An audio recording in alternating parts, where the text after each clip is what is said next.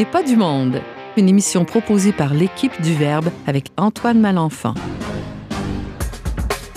Aujourd'hui à l'émission, on fait un tour d'horizon de l'actualité internationale, en fait plutôt française, avec Francis Denis, animateur à la télévision de Sel et Lumière. On analyse le film Le Dernier Souffle sur la fermeture de l'Hôtel Dieu de Montréal avec notre chroniqueuse art et culture Stéphanie Chalut.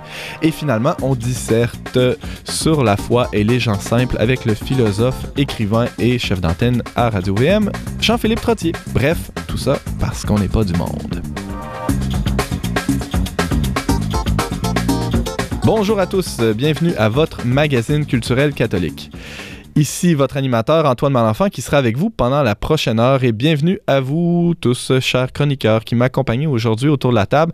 Alors à ma droite, euh, en remplacement de, de, de Jean-Philippe Trottier qui va se joindre à nous dans les prochaines minutes, il y a James qui chauffe sa chaise. James, euh, Ouais, ça se passe bien? Ça, ça fait plaisir de réchauffer euh, la chaise de notre diva. C'est bien dit. C'est un peu malcommode là, comme façon de parler de quelqu'un qui est pas là. là. C'est même, c'est même pas moi qui le dis, c'est lui. Ouais, mais c'était dans des échanges privés. Là. Tu peux pas mettre ça à jour comme ça. Et ternir sa réputation. Euh, alors, euh, on, est, on est très content que tu sois parmi nous en attendant euh, notre cher collègue Monsieur Trottier. Et devant moi, le sourire de Stéphanie Chalut. Salut! Salut! Salut Chalut, ça va bien? Ouais, celle-là, je l'ai entendue plein de fois quand j'étais jeune. Tu Ah. peux passer par-dessus. ok, on va passer à Monsieur Denis. Francis de son prénom, salut. Salut Antoine.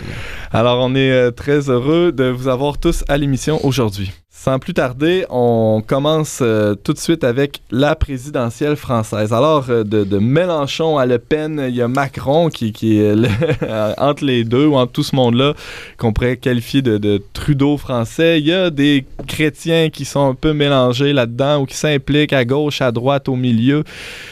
Qu'est-ce qui se passe chez nos cousins français? Francis Denis, euh, tu t'intéresses à la politique en général et tu suis un peu de, de, plus ou moins près, en tout cas dans, la mesure, du possible, euh, cette campagne qui est assez excitante, faut le dire, euh, chez, chez nos cousins français. Euh, donc l'élection a lieu, le premier tour en tout cas a lieu le 23 avril. J'ai dit premier tour, ça serait peut-être bon pour... commencer là, de- de- d'expliquer comment ça fonctionne l'élection française. Ouais, en fait, ben, c'est pas comme au. Ben, bonjour Antoine. Salut, salut. c'est pas comme au Québec, euh, c'est pas comme au Canada non plus. On a un système euh, parlementaire un peu euh, différent. Deux tours, pourquoi? Facile. Euh, premier tour, c'est qu'il y a énormément de candidats. Tout le monde peut se, se présenter presque, pas nécessairement besoin d'une partie d'une grosse machine, quoi qu'il faut aller chercher quelques 50, euh, 500 signatures de mairies pour pouvoir se présenter, mais ce qui est possible avec le nombre de mairies françaises euh, qui se décuple. Donc, premier tour euh, qui permet de faire un tri euh, de l'immensité de, de- de- de- de la- des candidatures pour se retrouver avec un deuxième tour avec seulement deux candidats euh, qui permettent et du, le- de laquelle le vainqueur Au plus fort la poche, majorité simple. Exactement. Mhm. nous, nous, nous- nous constituera une nouvelle présidence de la Cinquième République. Et donc, cette deuxi- ce deuxième tour aura lieu le, le 7, à- 7 mai. Donc, on a pratiquement une, une, quelques semaines entre, euh, entre les deux tours où est-ce que ça va chauffer encore plus. Donc, ça va Uh-huh. vraiment euh, s'intensifier. Donc, il y a vraiment une logique derrière ces, ces deux tours. Au premier tour, euh, habituellement, ça arrive, ça arrivait déjà une fois dans l'histoire. Là, ça risque d'arriver encore. Euh, Marine Le Pen risque de se re- retrouver au, deux, euh, au deuxième tour. Et donc, euh, il y a un front qui se met contre, euh, contre elle. Et donc, habituellement, les deux grands partis que sont les Républicains et le Parti socialiste euh, se rallient, et, et même toute la, la gauche dans, dans, dans son entier, euh, se rallie derrière le candidat qui est face à Marine Le Pen. On avait vu ça il y a quelques années lorsque... euh, Jean-Marie, le père de, de Marine euh, Le Pen, s'était rendu au deuxième tour contre Jacques Chirac. Chirac. Et finalement, il avait gagné les élections, même s'il était un candidat qui n'était pas nécessairement de- vraiment envisageable, ou, disons qui ne représentait pas nécessairement la, la volonté euh, populaire Uh-huh. euh, telle que c'était manifesté euh, Un au- candidat au, du, premier du- tour. du moindre mal, en quelque. Exactement. Oui, euh, James. Mais ça pourrait-il, coup de théâtre, que toute la droite se rallie derrière Marine Le Pen cette fois? En fait, ben, ça, justement, on pourrait revenir au scénario t- plus, tout à l'heure. Euh, Mais- Moi, ma prédiction, c'est que euh, on peut y venir tout de suite pour répondre à ta question. Pour moi, c'est oui, mais ça dépend contre qui elle serait euh, au deuxième tour. Par par exemple, une, euh, un partisan de, de, la gauche, qu'il soit Benoît Hamon, qui n'est certainement pas euh, la, celui qui, qui, est dans les projections, mais par exemple Emmanuel Macron, c'est clair que contre Marine Le Pen, c'est clair que la droite va va avoir moins tendance à voter pour Emmanuel Macron et les candidats de gauche euh, que la gauche le ferait pour un candidat de droite. Donc, c'est possible, selon moi, qu'un un deuxième tour où est-ce que la gauche et euh, comme Emmanuel Macron se trouve face à Marine Le Pen, c'est possible que la droite actuelle, à cause du climat, à cause de l'évolution euh, de la France aujourd'hui, se rallie au contraire vers Marine Le Pen. Alors que si c'est les républicains qui sont face à Le Pen euh, avec François Fillon, on, est presque assuré que, tout le monde va se rallier derrière le candidat de droite face à, l'extrême droite. Là, Exactement, parce que la gauche va aller vers le moindre mal qui lui apparaît comme étant François Fillon euh, devant Marine Le Pen, ça c'est clair. Alors, pour la première fois, euh, autre fait historique, il y, avait, euh, il y avait des primaires qui étaient organisées dans, dans les deux grands camps. On, on, pourra y venir peut-être dans, dans, les prochaines minutes quand tu vas nous présenter les, les candidats. Ben, peut-être commencer par de gauche à droite. Un côté du, du spectre, ouais. Allons-y de gauche euh, à droite. Euh, euh, nous lisons de gauche à droite, alors allons-y de gauche à droite. Jean-Luc Mélenchon. Quelle belle justification de l'ordre. Si on était hébreu, on, irait de droite à gauche. ouais, ça. donc, Jean-Luc Mélenchon, c'est le candidat de l'extrême gauche, comme on appelle. Son, son, slogan, c'est la France insoumise. Il veut une sixième république.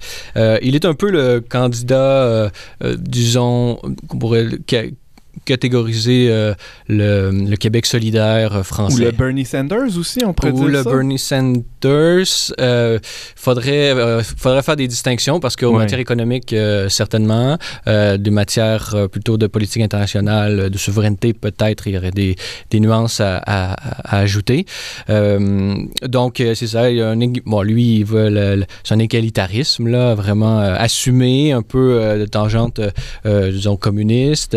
Il euh, veut un salaire minimum euh, pour les grands dirigeants d'entreprise. Salaire maximum plutôt. Salaire maximum, pardon, exactement. non, maximum. C'est ce qui est très. Euh, c'est une politique qui serait très populaire aujourd'hui au Québec avec ben le scandale de Bombardier. Donc, le salaire maximum pour les dirigeants d'entreprise.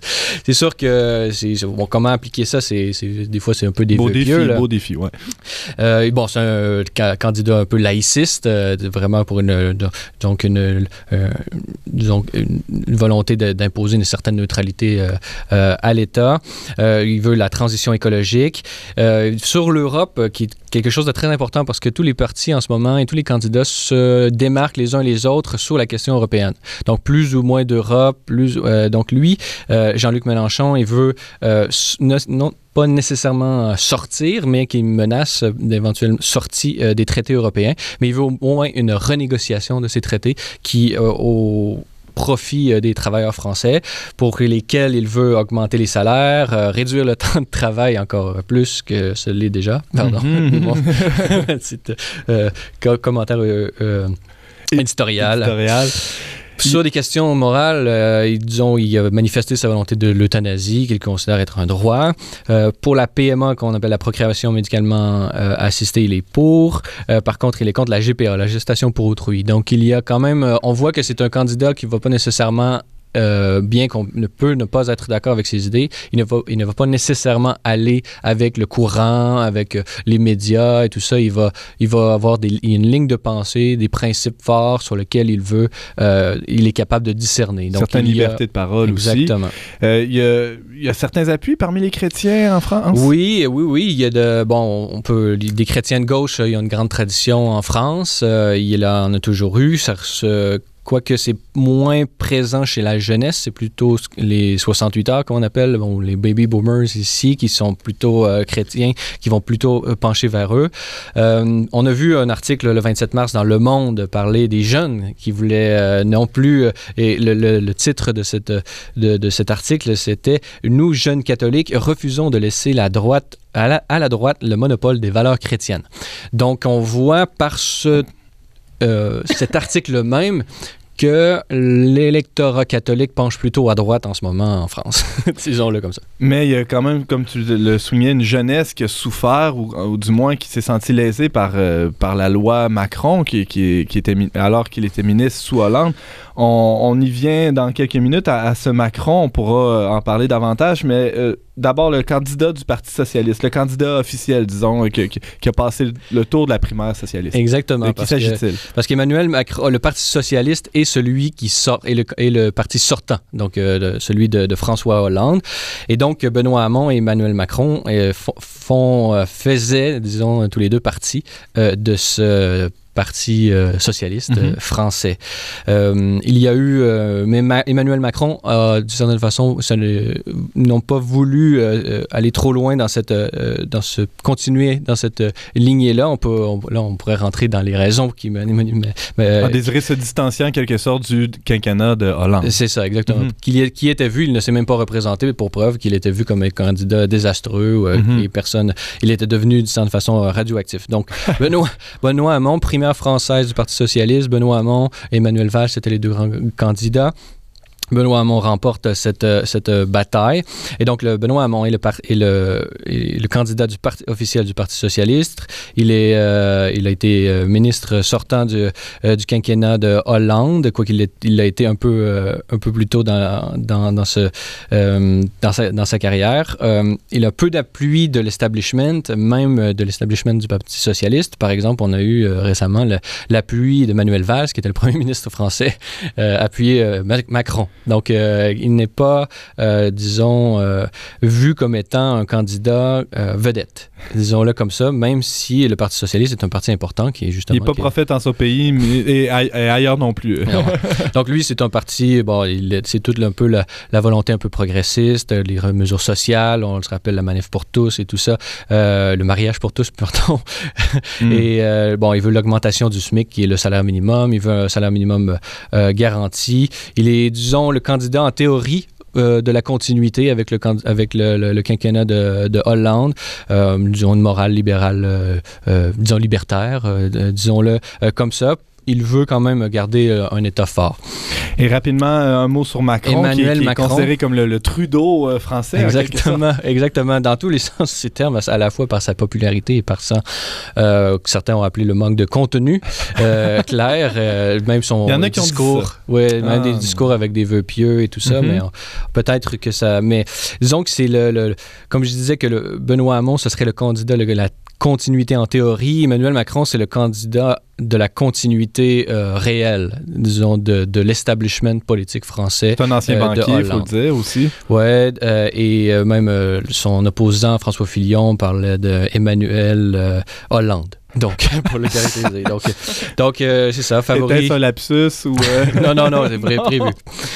Donc, euh, c'est une gauche européiste qu'on peut appeler mondialiste, multiculturaliste, euh, morale, euh, disons, libérale, libertaire. Il a euh, le soutien, ou lui aussi, donc, ce que j'ai appelé plutôt les chrétiens de gauche, se, déploie dans les trois candidats que je viens de nommer, là, de, ce qu'on peut apporter la, gauche. Par contre, il est, disons, le, candidat de cette nouvelle gauche euh, dont Zemmour, Éric Zemmour parlait, euh, d'une espèce de deux gauches euh, irréconciliables, l'une étatiste, dirigiste et protectionniste, qui s'incarne davantage par Jean-Luc Mélenchon dans sa forme la plus radicale et un peu moins mais toujours dans la même direction par Benoît Hamon. Et finalement, la nouvelle gauche, euh, qui est la, la, la, la gauche libérale, euh, libertaire, libre-échangiste mm -hmm. et européiste. Et, euh, donc, sous cette, ce, cette ces deux, euh, cette scission qui est en train de se produire euh, se déploie vraiment tout l'électorat de gauche, qui est, euh, selon moi, sa grande faiblesse et ce qui laisse beaucoup de place euh, à l'électorat de, de, droite qui sont plus facilement considérables comme étant le parti du renouveau et du, de la rupture avec celui de, Surtout de Hollande. après, c'est ça, le, le, les cinq ans au pouvoir de Hollande. Euh, plus à droite sur l'échiquier, on voit François Fillon. Oui, ben en fait, j'ai mis Marine Le Pen. c'est drôle avant. Fillon. Avant mmh. Fillon, j'ai dit oh, de gauche à droite, et donc je la porte. Euh, c'est que c'est compliqué le cas de Marine Le Pen. Elle n'est pas. Euh, et surtout que les conceptions de droite et gauche qu'on utilise en Amérique euh, ne sont pas nécessairement les mêmes qu'on utilise en, en France et en Europe. Marine Le Pen, can- parti du, euh, candidate euh, du Parti du Front National, elle est favorite pour le premier tour. C'est elle qui est en haut de tous les, euh, de, de tous les sondages, bien que je, je me refuse de regarder les sondages trop trop parce qu'on a vu à quel Mm. point ils étaient peu fiables. Donc, elle est qualifiée d'extrême droite. Moi, je le dirais oui, mais je dirais sur d'autres choses, non. Elle est plutôt de gauche sur certains sujets, sur- sur- notamment en matière économique. Donc, c'est un peu la candidate trumpiste, on pourrait dire. Elle, c'est Un certain interventionnisme euh, Oui. qui, qui- qui est prôné par euh, le Front un National. indépendantisme, un souverainisme national contre un pouvoir européen trop fort qui, euh, qui, qui, vraiment qui se, qui se met entre les gouvernements. Et comment se démarque François Fillon face à, à, cette, droite de Le Pen? Eh bien, il se démarque euh, par son pragmatisme, parce qu'il y a beaucoup de choses qu'il a en commun avec elle. Il est plutôt, de manière économique, il correspondra à ce que nous, on considère étant la droite. Il veut la réduction de l'État, réduc- réduction des, ré- des régulations. Il veut, par exemple, supprimer 500 000 fonctionnaires, réformer euh, euh, le droit fiscal pour favoriser les entreprises. Il est vraiment pas un étatiste à ce niveau-là, bien qu'en France, toute réforme possible euh, va toujours être étatiste parce que l'État est, gigantesque. Euh, il a une ligne dure sur le terrorisme islamiste euh, et l'immigration qu'il veut réduire au strict minimum. Donc, il y a des, des points de continuité avec, avec Marine Le Pen. Par contre, il est un européiste modéré par opposition à Marine Le Pen. Euh, il, euh, il, veut une il est contre l'expansion d'une Europe euh, des, qui, a, pas- qui a fait qu'une- de passer d'une Europe des 6 à une Europe des, des 27. Euh, pour lui, c'est c'est pas, c'était pas responsable. Donc, il veut en finir avec l'élargissement permanent de l'Europe. Et même s'il est dans l'eau chaude avec les, les salaires versés à sa femme, ses enfants, Alouette, il continue de bénéficier de l'appui d'un d'un bon nombre de catholiques, à ce que je comprends. Oui, c'est ça. C'est le, comme euh, le candidat de Sens commun. Qui est un organisme euh, politique, mais pas directement partisan, mais qui veut qui fait la promotion des valeurs sociales euh, et qui a émergé de la manif pour tous. Et donc, il est le candidat. Sens commun soutient la candidature de Filion.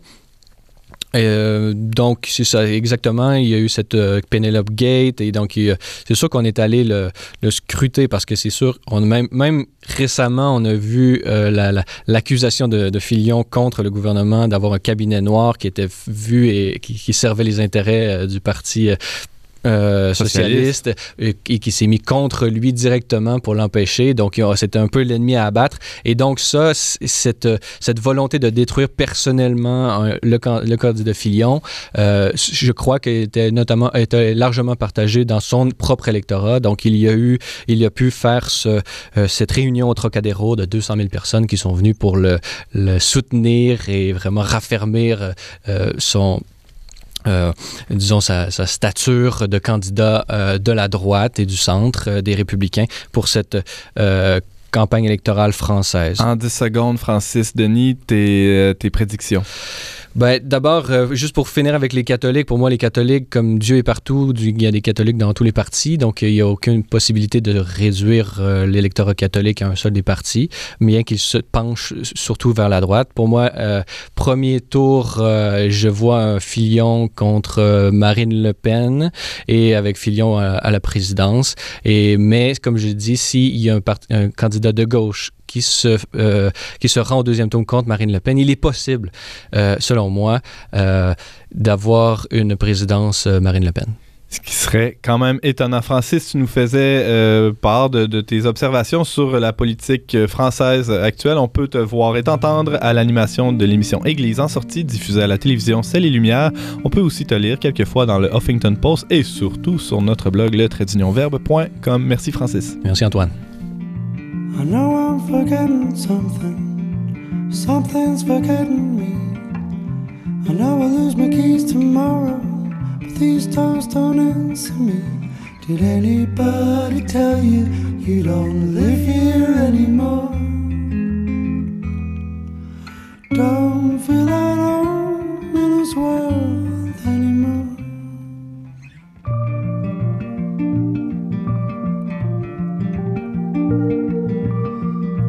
People in the picture frames. I can't remember any names. And when I walk down the street, there's no one left to meet. Did anybody tell you you don't live here anymore?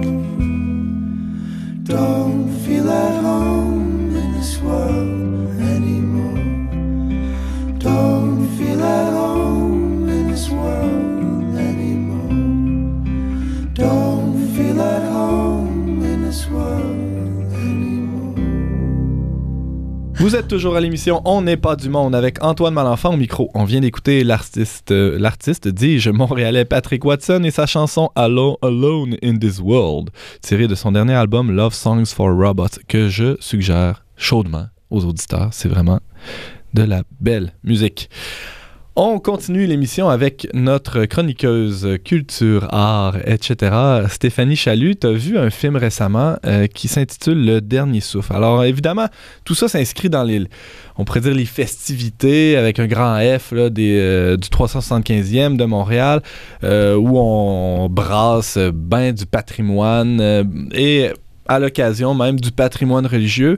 Euh, L'Hôtel Dieu de Montréal en fait partie de ce patrimoine. Il y a euh, une réalisatrice euh, qui, s'est attardée à, ce bâtiment et aux gens qui, l'ont habité pendant des années. De, de, quoi il est question? Comment... comme- c'est quoi... De quoi ça parle? En gros, c'est un film documentaire long métrage, couleur, d'une réalisatrice française qui s'est établie à Montréal euh, il y a quelques années. Elle s'appelle Annabelle Loyola, donc elle a un, nom de famille, euh, n'est-ce pas? euh, Je ne sais pas si c'est de la même famille que, que notre Saint-Ignace, mais bref. Donc, elle s'intéresse beaucoup à Jeanne Mance parce qu'elle est née dans la même ville qu'elle, donc à Langres, en France. Donc, son premier film portait sur justement Jeanne Mance, donc vraiment le personnage de Jeanne Mance. Ça s'appelait La folle entreprise sur les pas de Jeanne Mance. Et son deuxième film, donc celui de, que je vais parler aujourd'hui, euh, Le Dernier Souffle. Toujours documentaire, toujours en lien avec Jeanne Mance, puisque là, il s'agit de l'hôpital L'Hôtel Dieu de Montréal, qui va fermer ses portes. On ne sait pas quand exactement encore, mais qui va fermer ses portes parce qu'il va avoir le CHUM, le méga CHUM, là, qui va être, euh, enfin, il est déjà commencé, construit, tout ça, mais euh, euh, qui va fédérer toutes les, tous les hôpitaux de Montréal. Donc, euh, elle braque sa caméra sur, euh, sur l'hôpital, sur le bâtiment, sur les gens qui y travaillent, donc les infirmiers, infirmières, les médecins, les chirurgiens, le- les jardiniers, parce que, bon, les sœurs hospitalières de Saint-Joseph, évidemment, qui sont à l'origine de la fondation de l'hôpital, euh, euh, on habite euh, à côté, enfin adjacent, là, dans, des, euh, dans des bâtiments adjacents euh, à l'hôpital. Et donc, euh, on voit les, les grands jardins, donc les jardiniers, le grand verger, tout ça. Donc, on voit toutes les personnes qui œuvrent dans l'hôpital, auprès de l'hôpital. En gros, c'est ça. Et ça porte plus sur le bâtiment et sur les personnes qui y travaillent que sur la question spirituelle et religieuse qui est au fondement de la fondation euh, de l'hôpital et évidemment de la ville parce que l'hôpital était venait avec la ville, avec la fondation de la ville en 1642. On reviendra à la question spirituelle parce que euh, ce que tu sembles dire, c'est que c'est l'âme finalement du bâtiment avec les, les pierres. euh, C'est exactement mais elle parle d'ailleurs que, que le bâtiment va perdre son âme. Mhm. Mais si vous voulez mon avis, euh, elle, elle n'en parle pas de cette âme-là. Mhm. Donc, euh, elle évacue complètement la question de cette âme qui, qui est au fondement, là, je, je viens de le dire, euh, au fondement historique et spirituel de, de Montréal et même du Québec. Tu viens de dire le mot historique. Est-ce qu'il y, a un- est-ce qu'il y a un survol ou un regard historique sur, euh, sur le bâtiment dans- durant le. Sur le bâtiment, il y en a, il y en a un Ouais. petit. Il y a quand même, il faut le dire, euh, il y a des bons points. Là. Je veux dire, c'est un film tout en douceur, avec beaucoup d'humanité. Il y, a des, mo- il y a des moments très touchants avec des patients, avec... J'ai relevé, entre autres, ce moment où euh, il y a une harpiste qui vient jouer euh, très doucement euh, pour les dernières heures de, patients qui se meurent. Donc, c'est très, beau. On peut pas dire que c'est c'est pas beau. Euh, mais il y a jamais de prêtre. Les religieuses sont presque jamais là. Euh, on en parle, mais elles ne foulent pas, elles ne sont jamais dans les couloirs, elles ne viennent pas voir les patients. Euh, donc, toute la partie, justement, spirituelle et catholique est absente. Euh, à la fin, bon, il y a la messe. À un moment donné, elle braque la caméra sur un début de messe et c'est tout. Euh, La messe, on, on, on voit pas la messe, on voit même pas de, de, de section de la messe, de, de partie de la messe dans le film.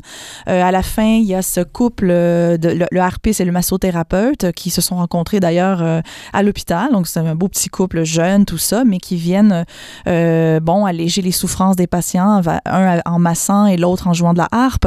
Mais euh, on les voit à la fin, donc, jouer de la harpe et se parler, je sais pas trop, à la fin du film, dans la petite chapelle. Mais c'est tout. Il n'y a rien d'autre qui se passe. Il n'y a, pas, euh, y a pas de lien avec le sacré, avec l'aspect spirituel. Donc, ça, c'est vraiment l'aspect qui m'a vraiment dérangé dans le film, l'aspect qui, qui- qui est manquant. Euh, mais ceci dit, elle sait placer sa caméra. Il y a des, les, les plans larges, notamment, sont très beaux. Il y a des belles transitions. La bande-son aussi, euh, très délicate. Donc, il y a un beau travail qui a été fait artistique à ce niveau-là. Est-ce qu'on sait ce qui l'a motivé à faire ce film-là? Est-ce que c'était un- une commande ou euh, c'est. C'est pas une commande, comme elle le dit elle-même, parce que c'est un, un- un- un film avec une voix, une narration. Donc, c'est elle qui narre euh, Ouais. l'histoire. Euh, elle le fait sur un ton très sobre et un peu assez grave, il faut le dire. Il y a quand même. Elle, elle, elle Il y a prend un drame qui se joue. il y a un drame vraiment qui ouais. se joue et on le sent et, et on est d'accord avec elle. On, on- c'est bien sûr, on, on voit bien que c'est la mort d'une institution et plus largement la mort peut-être d'une nation aussi en quelque sorte, euh, de la ville, mais aussi, euh, enfin on pourrait extrapoler. Et j'ai même soulevé des, euh, des, phrases de, de- protagonistes du film qui, qui vont dans ce sens-là. Ben, il y en a plusieurs, là, mais bon, entre autres, il y a, au début du film, il y a une, infirmière qui dit que comme on s'en va tous vers le CHUM, on pourra plus dire Notre-Dame du CHUM, on pourra pas dire l'Hôtel-Dieu du CHUM ou, ou Saint-Luc du CHUM, ça va être le CHUM. Donc, on, on abolit déjà toutes les références, déjà dans le vocable, dans la, manière de dire. Il n'y a plus le nom des saints. Euh, Hôtel-Dieu ne sera plus prononcé déjà. Donc, ça, c'est un exemple, mais il y en a d'autres aussi. Euh, mais c'est pour répondre à votre question, c'est euh, à ta question, je pense qu'on se tutoie. En tout cas. Hier, j'ai vous voyez Mathieu, là, je te, je te tutoie, toi. Euh, euh, non, c'est c'est vraiment une- une- un projet personnel parce qu'elle a vraiment un lien particulier avec Jeanne Mance. Elle l'aime beaucoup. Je pense qu'elle la, elle la vénère beaucoup. euh, elle, elle- elle lui voue un culte, je crois, même si elle n'est pas encore sainte. Elle est vénérable, Jeanne Mance. Je crois que c'est son titre, mais. Mais c'est intéressant Encore. parce que Jeanne Mance, son, son activité, entre guillemets, sociale ou son, son implication dans, euh, dans toutes ses œuvres était indissociable de, de sa foi. Et alors, comment quelqu'un Voilà. qui, qui est si attaché à- au personnage peut euh, euh, omettre tout, tout un pan de la personne? Ben comment je pense qu'il faudrait euh, aller chercher une réponse du côté du Québec actuel, c'est-à-dire dans le manque, euh, dans le fait qu'on a abandonné largement, pas- tout le monde évidemment, puisque nous on est là, euh, croyants, pratiquants, très fervents et très joyeux dans notre foi, mais Surtout Francis. je suis pas tout le temps joyeuse moi non plus, remarquez, je- j'ai un côté pessimiste, mais bref. On est quand même dans une religion d'espérance et Ouais. tout, tout ça, mais c'est pas le cas pour la grande majorité des Québécois aujourd'hui. On le sait, je veux dire, je vous apprends rien. Donc, euh, et, et encore plus dans le milieu de l'art. Euh, J'en suis, je, je, ce sont mes collègues, donc je, je sais très bien que ce sont des gens qui généralement euh, n'adhèrent pas à la foi, euh, ont renversé les, les paradigmes de la beauté, entre autres, alors euh, et d'autres types de paradigmes aussi euh, dans le cours de l'histoire de l'art. Donc euh, euh, le paradigme de la foi et justement de, du sacré a été complètement évacué. Alors je ne dis pas, je la connais pas Annabelle, peut-être qu'elle a la foi, mais euh, dans son film il n'y a rien de ça qui transparaît. Elle ne parle pas de Jeanne Mance comme étant une euh, célibataire consacrée. Elle était consacrée. Elle a fait un vœu de chasteté dès son enfance. Elle voulait se dédier à son Dieu, donc au Christ. Ça, c'est complètement... Elle n'en parle pas du tout. Elle dit, ben, c'était une célibataire et sous-texte féministe. donc, euh, ben, c'est, oui, c'est vrai qu'elle était célibataire, mais elle était, d'abord consacrée. Et, on dit aussi dans le film, à un moment donné, que... euh, euh, euh, Royer de la Dauversière, là, qui, qui est en fait au, Il a financé. dans le- qui a euh, financé le projet, mais qui est vraiment au cœur, voilà, qui est au cœur du projet. Ça se passe en France. Il faut comprendre, on est dans un siècle de, un siècle de, de, de grande mystique et euh, ça, ça transcende complètement l'Europe et particulièrement les, les, les Français qui vont venir ici. Euh, Marie de l'Incarnation à Jeanne-Mance, à Maisonneuve, ce sont tous des très grands croyants. Et euh, donc, on le fait pas pour la ville en premier. On le fait pour Dieu. Et ça, cet aspect-là n'est pas n'est pas On le fait parce qu'on a eu une vision claire Voilà, de la volonté exactement. de Dieu. Et, Et peut-être que dans assez- son ouais. premier film, elle le dit euh, sur les pas de Mance. Peut-être qu'elle en parle, j'ai pas vu son premier film. Mhm. Peut-être qu'elle le dit dans son premier film. Mais pour quelqu'un qui n'a pas vu son premier film, on arrive dans le deuxième et là, tout ce qu'on voit, c'est des bâtiments qui s'en vont. Et que c'est vrai que c'est- triste. Euh, Vous parlez à quelqu'un qui est très sensible euh, euh, au du patrimoine, du, du patrimoine bâti, de nos églises qui ferment les unes après les autres. Ça fait mal de voir ça. Ça fait mal. Mais il il y a plus que ça. Je pense que le, film était nécessaire. On montre que euh, effectivement il y a quelque chose comme comme tu disais là, de grave qui se joue, euh, mais ça touche l'ensemble de la population, je dirais l'ensemble de la société québécoise. C'est- pas beau, c'est c'est grave, c'est triste là. C'est tout à fait symptomatique de quelque chose d'autre, finalement. Francis Denis, t'as vu le film? Oui, j'ai vu le film, et moi je suis complètement d'accord avec ce que tu viens de dire. Et justement, pour, pour euh, illustrer ça, il y a une séquence où est-ce qu'ils descendent euh, au sous-sol dans la chapelle, dans une crypte, où est-ce qu'il y a les restes. Et euh, moi, je suis, de- je suis déjà allé à cet endroit-là, et c'est écrit où, reste, où sont les restes de Jeanne Mance et plusieurs autres. C'est écrit euh, ici reposent les restes de Jeanne Mance et de ses compagnes euh, qui attendent avec euh, la résurrection. Et euh, il y a un plan où est-ce que on voit cette, inscription-là et, et c'est un plan qui descend et il s'arrête juste avant de montrer Oui. cette, cette, ce- ce- cette, euh, cette citation. Donc pour moi, c'était, euh, j'ai, quasiment Choc. vu, euh, ça m'a, ça m'a choqué un peu euh, Mm. parce que j'ai, c'était quasiment volontaire. là. Je voyais Mhm. une espèce de volonté d'effacer vraiment le mystère, l'aspect vraiment Mhm. transcendant de la révélation chrétienne. Et moi, justement, pour aller encore dans, dans, dans ce sens-là, ça m'a fait penser à la citation de Bossuet qui dit que Dieu se rit des hommes ou des femmes qui déplorent les effets dont ils chérissent les causes. Moi, je comprends. C'est pour moi, ça me, ça me, il n'y a pas meilleure euh, manifestation de cela parce que elle déplore le fait que l'institution se ferme, qu'elle perd son âme, que, que, que, que, que ce qu'elle voit de beau ne se ne se transmettra pas, mais en même temps, elle ne se rend pas compte que la cause de ça, c'est la sécularisation dont elle, Mm. elle, elle, elle, euh, elle fait un peu la trame interprétative de tout son film. Donc pour moi, elle est, d'une certaine façon, elle participe de la raison pour laquelle l'institution qu'elle déplore la, la, la fermeture. Donc pour moi, c'est, c'est- ça, m'a, ça m'a apparu euh, comment est-ce que, par exemple, toi, Stéphanie Chalut, qui est une euh, artiste, comment est-ce que tu aurais pu, à la place de l'auteur, te représenter cette, euh, cette, euh, cette dimension transcendante dans un film comme celui-là, par exemple? Ben, moi, c'est sûr que ben là, vous parlez à quelqu'un qui, qui, qui, aime beaucoup la mystique. Là. Je, je- me sens très interpellée par ces grands personnages-là, qui, qui, bon, les Saints-Martyrs, entre autres, Marguerite Bourgeois, Marie de l'Incarnation, enfin bref, tous nos fondateurs principaux qui, qui, sont, qui ont été drainés par cette cette vision plus plus plus grand plus grande que que qu'eux, tu sais. Et euh, moi je, je écoutez je d'abord je fais pas de documentaire mais c'est sûr que c'est des thèmes qui m'ins- qui m'inspirent beaucoup cet aspect de, de, de très très spirituel profondément spirituel et aussi l'aspect historique que j'aime beaucoup évidemment. Donc euh, Nouvelle-France en plus et c'est comme la, la période que je chéris le plus dans notre histoire. Donc j'aurais fait ça de manière assez différente.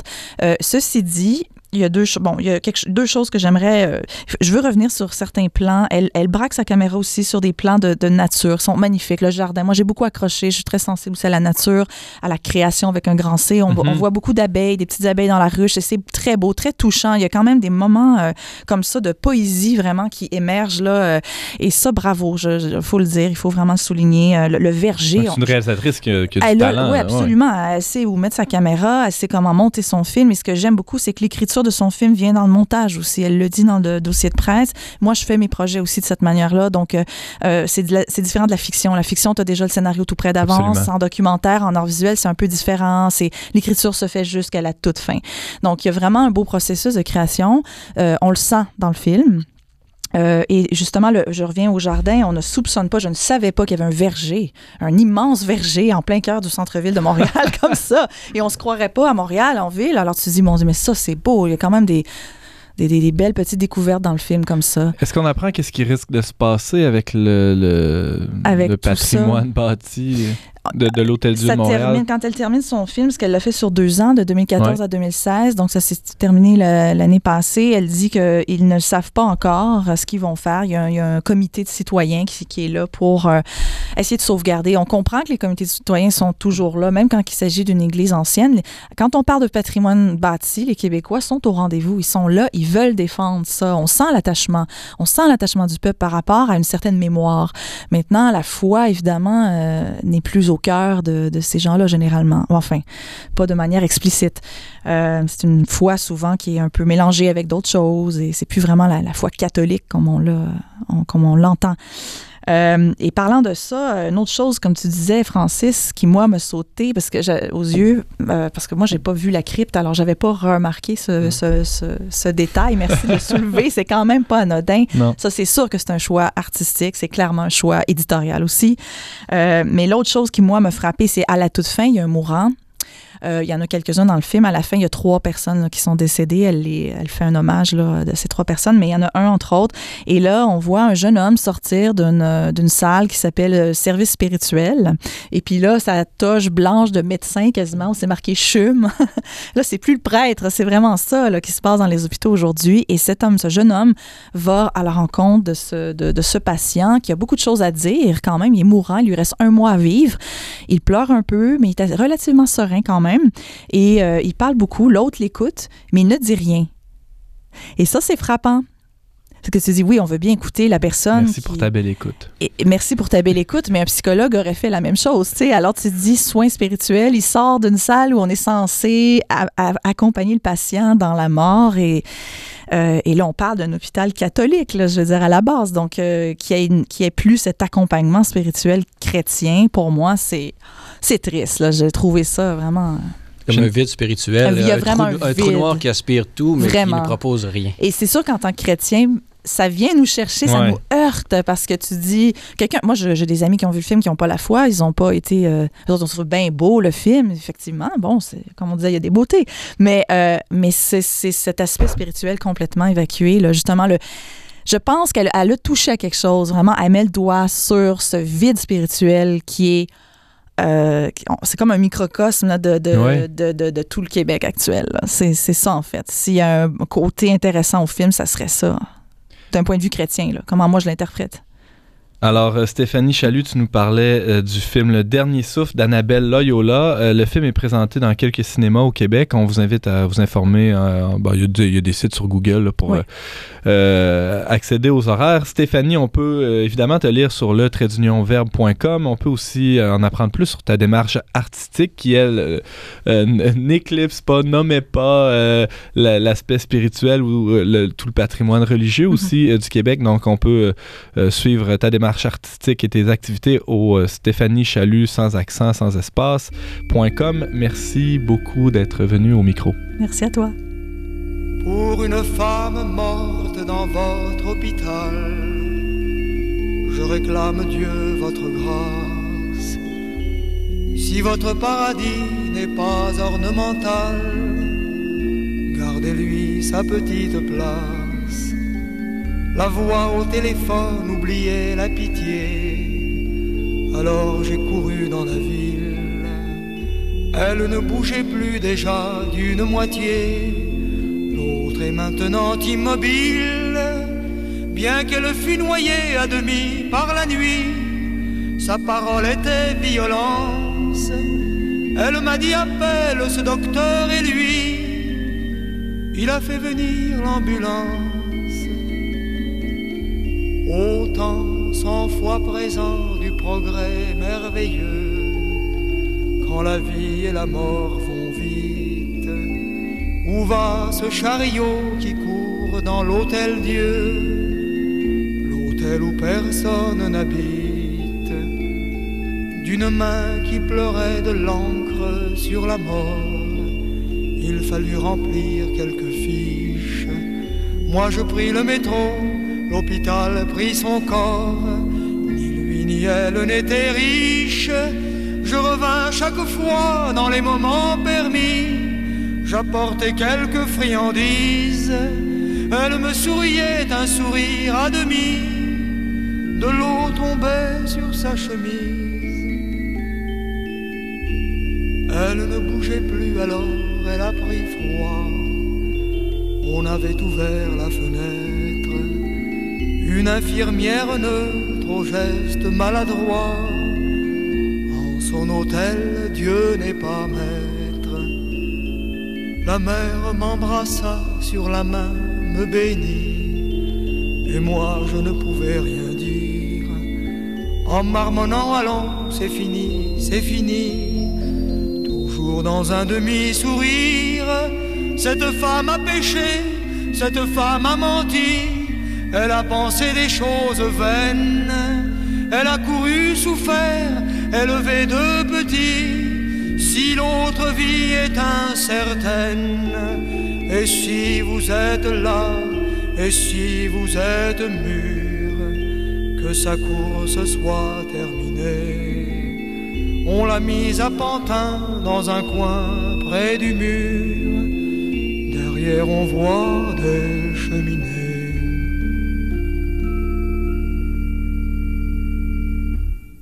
Vous êtes toujours avec Antoine Malenfant au micro dont n'est pas du monde. On vient d'entendre une chanson de Guy Béard intitulée L'Hôtel Dieu. hein, justement, on vient tout juste de parler euh, de l'Hôtel Dieu euh, de Montréal. Passons maintenant à un autre sujet.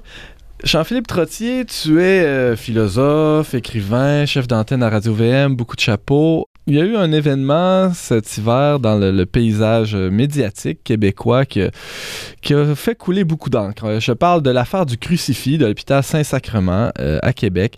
Ça peut être interprété de toutes sortes de manières, hein, comme une énième manifestation du malaise identitaire.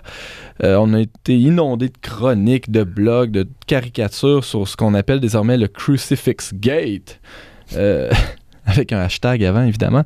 Jean-Philippe Trottier, toi, tu y vois plutôt une occasion de réfléchir à ce que tu appelles la foi des simples. Oui, justement, Antoine. Euh, il y a eu dans cette affaire du crucifix, pour le dire très brièvement, deux camps.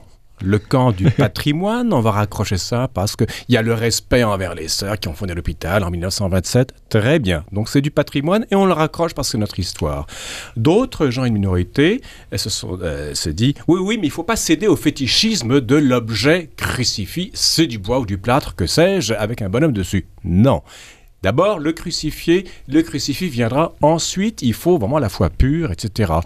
Euh, les deux camps me semblent. euh, je comprends très bien pourquoi on dit l'un ou l'autre.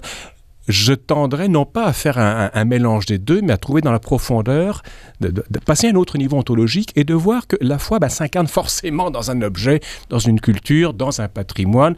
euh, qui comporte le meilleur et le pire.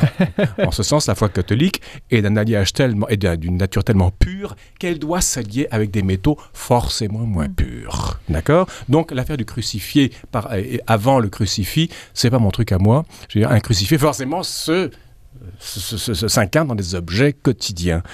Euh, Tu disais qu'il y avait une, une minorité qui, qui, qui avait la deuxième position. Ouais. Euh, qui est-elle Je la nommerai pas, mais je veux dire, ce sont des gens.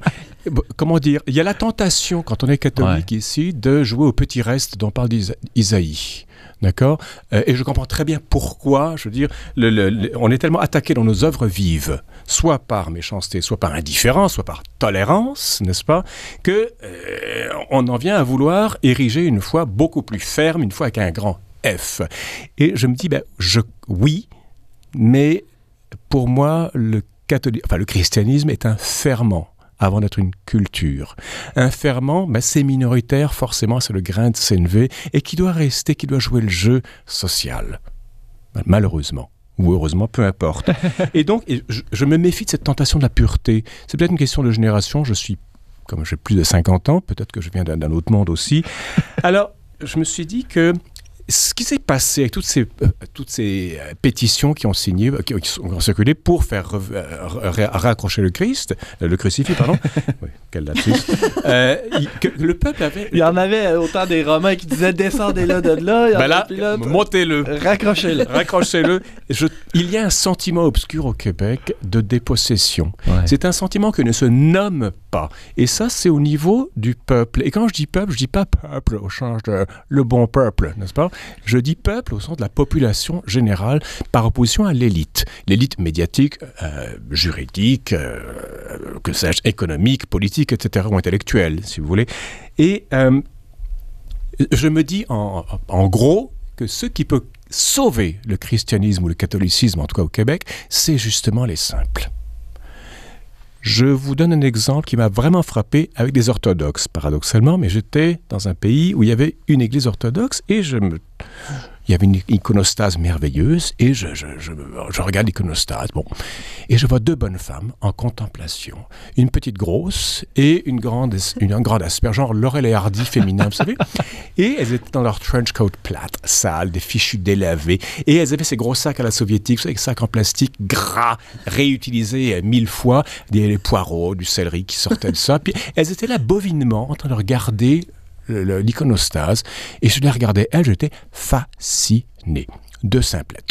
Je me dis, mais qu'est-ce qu'elle voit là-dedans et pourquoi ça me touche tellement Parce que moi, ma foi est peut-être plus complexe que ça. T'en es venu à culture contempler les, les contemplatives. Oui, c'est exactement ça. Parce, alors, contempler, parce qu'elle vous montre là où elle contemple. C'est ça, elle vous le montre sans même le savoir. Et euh, je me suis dit, mais les simples, c'est quoi? Dans une société comme la nôtre qui est hyper égalitariste, euh, ce qui va de pair avec l'embourgeoisement du reste, Mhm. euh, mais les simples, c'est quoi et quelles fonctions ont-ils? Alors, les simples, ce ne sont pas les simples d'esprit, comme on caricature les évangiles, ce sont les simples en esprit. On peut être milliardaire et simple en esprit aussi. Euh, et on peut être très pauvre et ne pas être simple en esprit. Bon, ça c'est à part.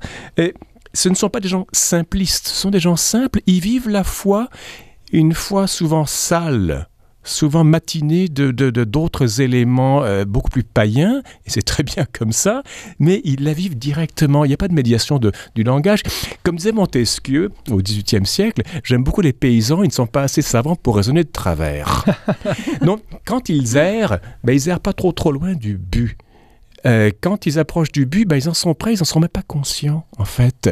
Comme ces deux bonnes femmes de- devant l'iconostase, est-ce qu'elles savaient qu'elles contemplaient le mystère divin?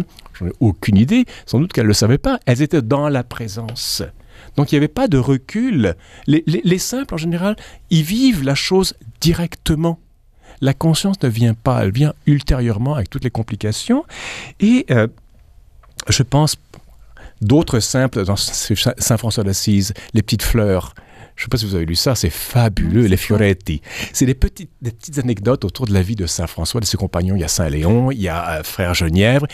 On n'est pas dans le traité de théologie Non. euh, universitaire. Mais là, hein? ce sont, là, beaucoup sont des idiots finis, Mhm. ok? Mais ils voient le Christ. Il y a notamment, alors il y a euh, François qui va dire à Antoine, Saint Antoine de Padoue, écoute, les, les habitants d'Ancône sont euh, un- mécréants. Ils se, sont, ils se détournent de la foi, va les reconvertir. Saint Antoine y va, il va sur la place publique et il dit repentez-vous, etc. On se fout de sa gueule forcément. et puis Tout est il normal. dit tant pis pour vous, j'irai évangéliser les poissons sur la mer. Ouais. Et il va sur la plage et il dit Chers petits poissons, venez vers moi. Et les poissons sortent de l'eau et ils forment un genre de petite chorale. Vous savez, les petits poissons de vent, les, enfin, en rang comme ça. il les convertit, les poissons chantent les louanges du Seigneur. Les habitants d'Ancône sont venus voir le cinglé qui voulait évangéliser les poissons. Ils voient les poissons crier Hosanna et ils se convertissent. Mais ça, c'est pas Saint-Antoine de Padoue, c'est Saint-François d'Assise. Saint François qui a envoyé Saint Antoine. Ah, OK, d'accord. D'accord? Et euh, c'est ça la foi des simples. C'est la foi merveilleuse, c'est la foi sale, c'est la foi crasseuse, c'est la foi pleine de paganisme aussi, mais c'est une foi réelle et enracinée. Et il y en a encore au Québec. Je On n'a qu'à aller. Ben, moi, j'ai deux exemples qui me viennent en tête. Évi- évidemment, j'ai passé les 20 premières années de ma vie dans le doux comté de Kamouraska. Ouais, ouais. On était en, en- en région très agricole. Euh, la messe était encore euh, un événement assez important. Et il n'y a pas eu. En tout cas, j'ai jamais eu conscience là-bas d'une rupture avec le catholicisme que j'ai découvert finalement euh, à l'université ou C'est- exactement ça. Mhm. Je dis, au fur et à mesure, notamment au Québec, que l'on grimpe euh, socioculturellement, on va se libérer, mais ce faisant, on oublie la notion de fonction. Les simples, comme les élites, ont une fonction à jouer. Et quand je dis fonction, je dis trois choses. Complémentarité dans une totalité. Les simples vivent directement la foi.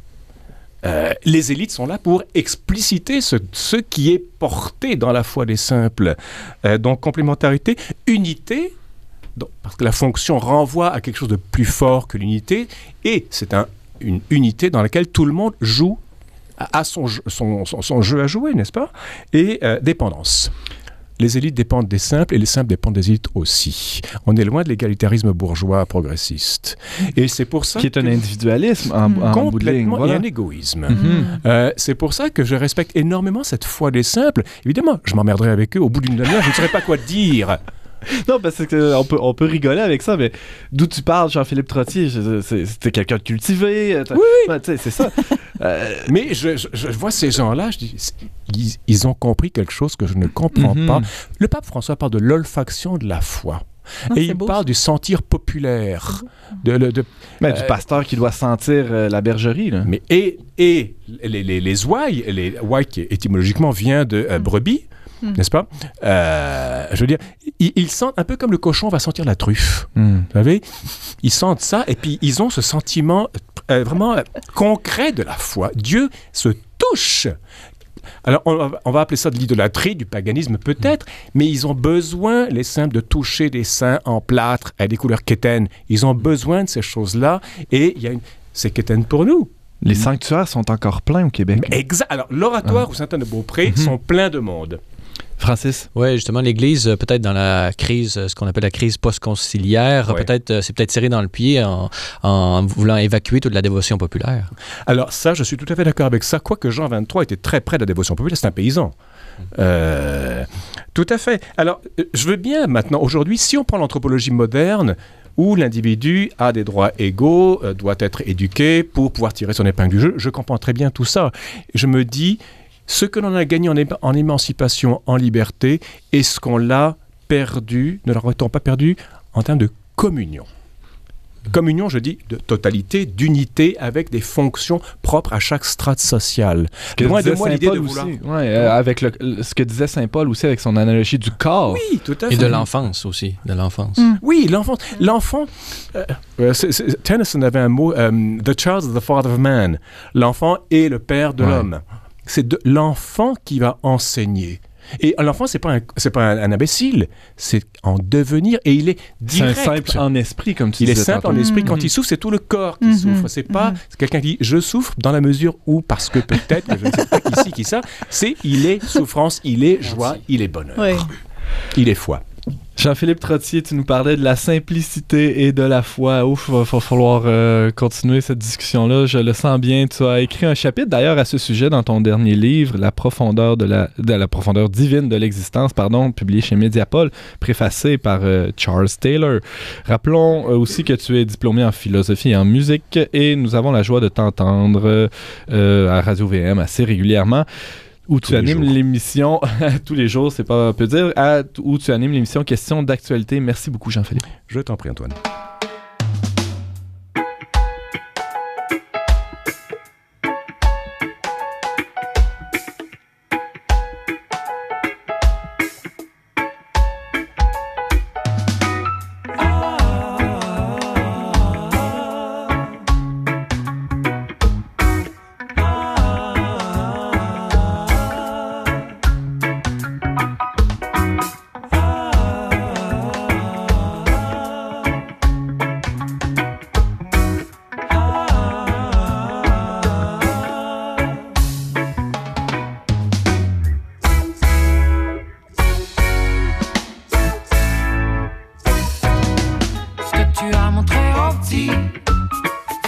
L'as caché au grand. Ce que tu as montré au petit, tu l'as caché au grand. Ce que tu as montré au petit, tu l'as caché au grand. Ce que tu as montré au petit, tu l'as caché au grand. Ne me juge pas même si j'ai l'air de rien.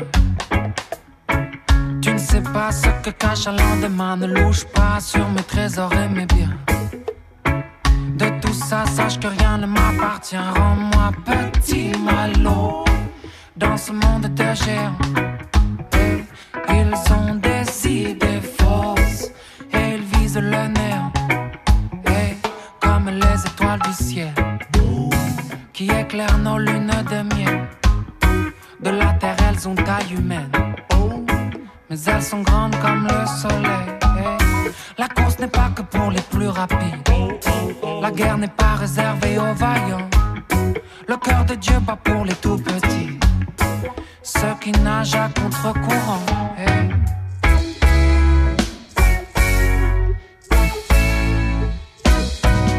Ce que tu as montré au petit, tu l'as caché au grand.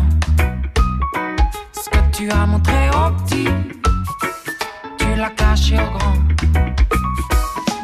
Tu as montré au petit, tu l'as caché au grand. Ce que tu as montré au petit, yeah, tu l'as caché au grand.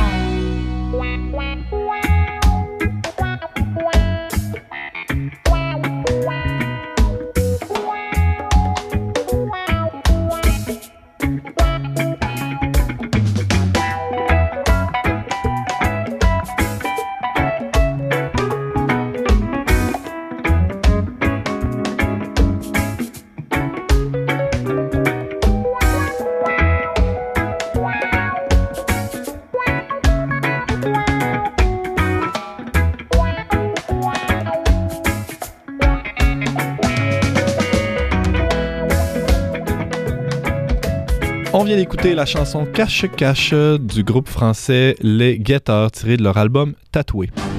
On recevait cette semaine Francis Denis, animateur à la télévision de Celle et Lumière, Stéphanie Chalut, artiste visuelle et collaboratrice au magazine Le Verbe, ainsi que Jean-Philippe Trottier, philosophe et chef d'antenne à Radio VM. Merci d'avoir été des nôtres. On vous attend la semaine prochaine, même heure, même antenne, pour un autre magazine dont n'est pas du monde. Au choix musical, James Langlois à la réalisation technique. Monsieur Vital Côté à l'animation, votre humble serviteur Antoine Malenfant. Cette émission a été enregistrée avec beaucoup de joie dans les studios de Radio VM.